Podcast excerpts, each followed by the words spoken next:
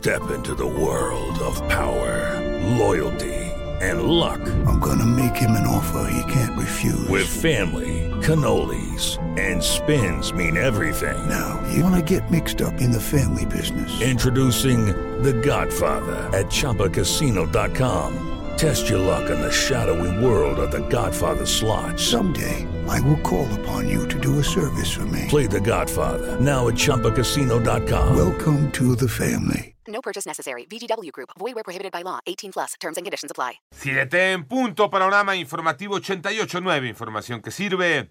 Yo soy Alejandro Villalbazo en el Twitter, arroba Villalbazo13. Es martes 25 de octubre, Iñaki Manero. Hacienda afirma que la inflación se ha estabilizado. Ivonne Menchaca.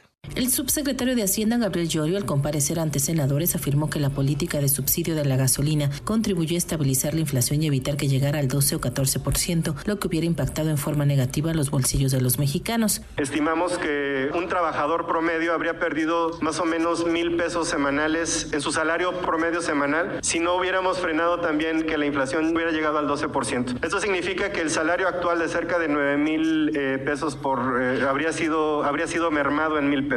En el marco del análisis de la ley de ingresos para 2023. 889 Noticias, Ivonne Menchaca Sarmiento. El panorama nacional, la Fiscalía General de la República determinó el no ejercicio de la acción penal en contra de Pío López Obrador, hermano del presidente de México, así como contra David León Romero por presuntos delitos electorales tras la filtración en video donde se les observa en un intercambio de dinero en efectivo. Fue detenido por el delito de tentativa de homicidio el conductor del metro que abrió las puertas del lado opuesto al descenso y que conducía el convoy en estado de ebriedad.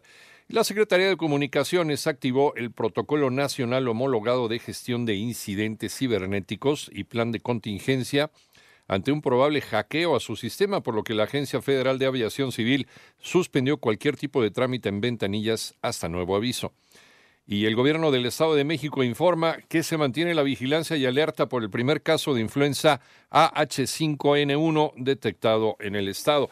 Recuerda que el próximo domingo 30 de octubre, 2 de la mañana, comienza el horario de invierno, por lo que se recomienda que la noche del 29 de octubre, si tú tienes reloj de estos de pulso, hay algunos que ya lo hacen automáticamente, pero si no es tu caso, retrases, retrases tu reloj una hora para que despiertes con el nuevo horario al día siguiente.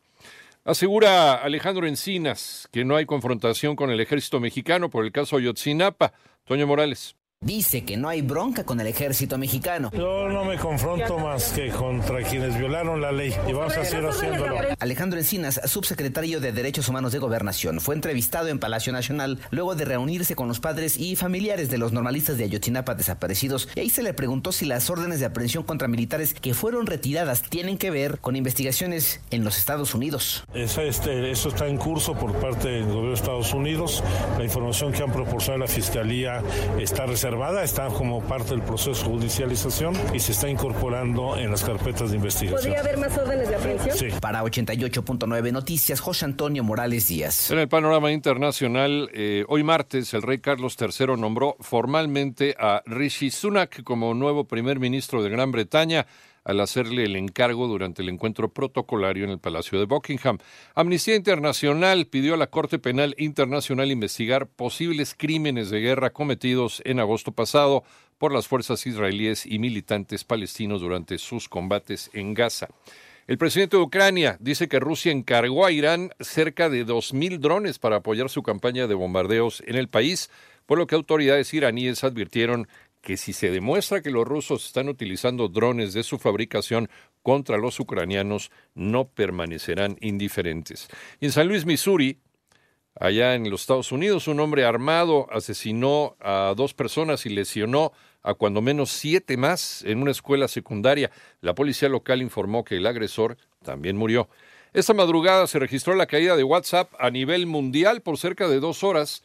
Esto afectó a unos 2 mil millones de usuarios. La compañía Meta ofreció disculpas y aseguró que el servicio ya fue restablecido en su totalidad.